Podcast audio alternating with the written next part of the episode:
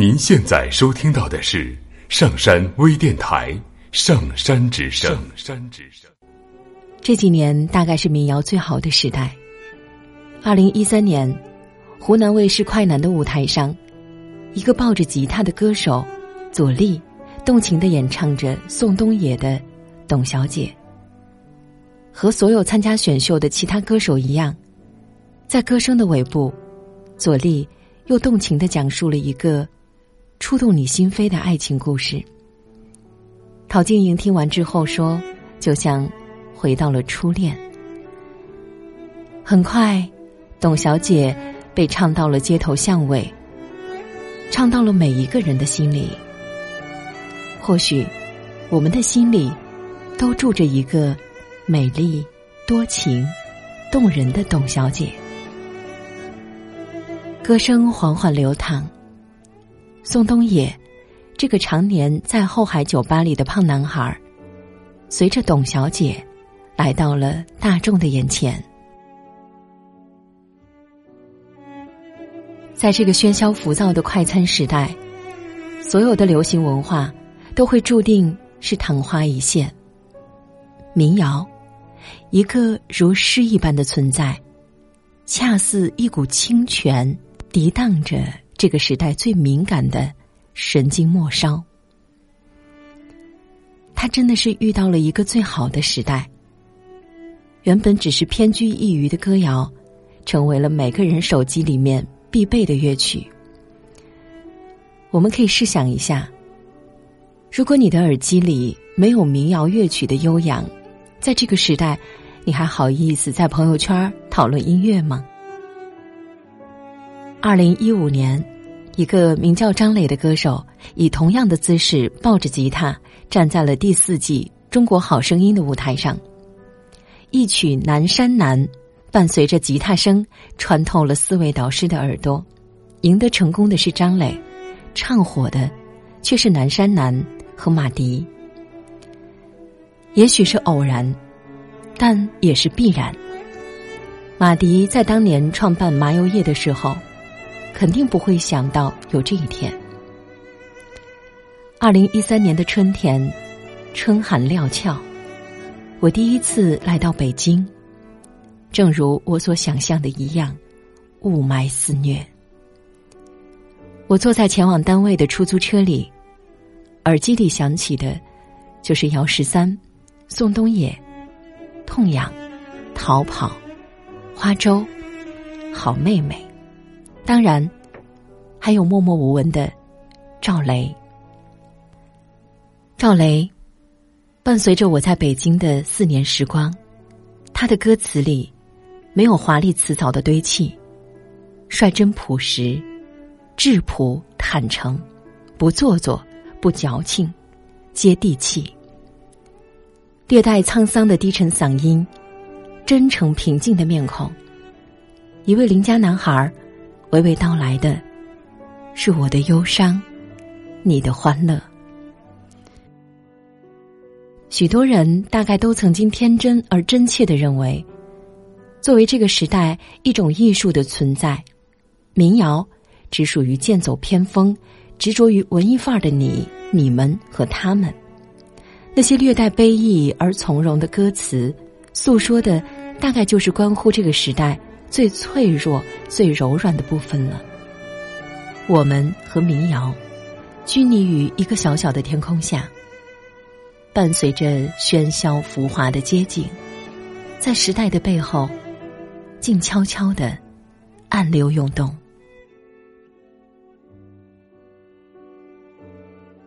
而如今，他们逐渐的脱颖而出，成为了音乐圈里一个又一个的翘楚。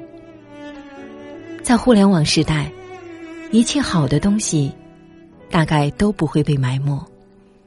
他们在乱花渐欲迷人眼的时代，闪耀着万丈光芒，映照出每一个睿智的面孔。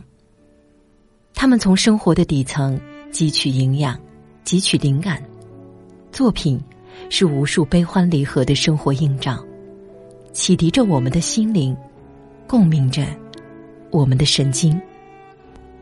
你们大概都会认为，民谣人就该那么一直小众下去吧。一直住在地下室，一直在后海边流浪边唱歌，然后在午夜的街边来上一碗兰州牛肉面。音乐是属于全人类的，你不必失落，更不必为了别人的手机音乐库里下载了和你一样的音乐，而显得自己不再卓而不群而耿耿于怀。我们都需要音乐的滋养，同样需要赵雷那美丽的南方姑娘，也需要去成都的玉林路上走一走。音乐让我们更幸福。二月四号的夜晚，属于赵雷，属于成都，属于如水般流淌的歌谣。赵雷火了，下一个会是谁呢？向你们推荐赵赵。好了，今天的文章到这里就分享完了。听完了文章，在你的脑海里有没有一首歌？在盘旋呢，是一首怎样的歌呢？请你告诉我。明天再会。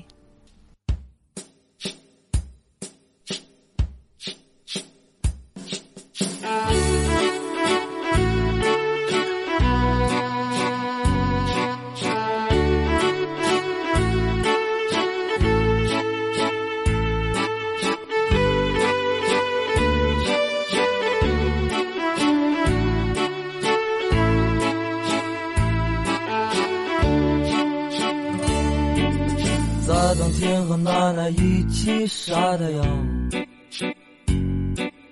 一只麻雀偷偷上了家的房，邻居家的狗它叫着汪汪汪，我懒洋洋，我懒洋洋，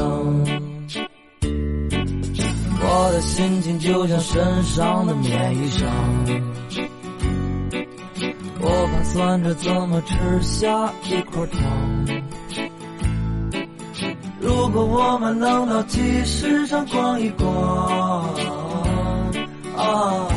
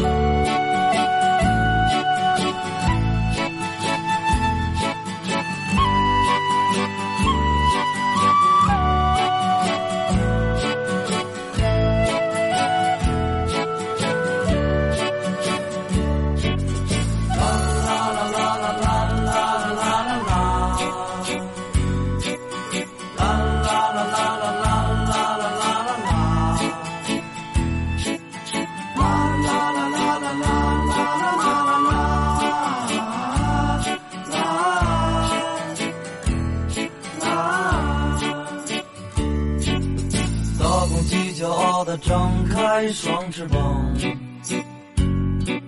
小花猫调皮的爬到枣树上。妈妈做的饭是什么这么香？这么香，这么香。在冬天和奶奶一起晒太阳。这是一段多么美好的时光，我的心情就像身上的棉衣裳啊。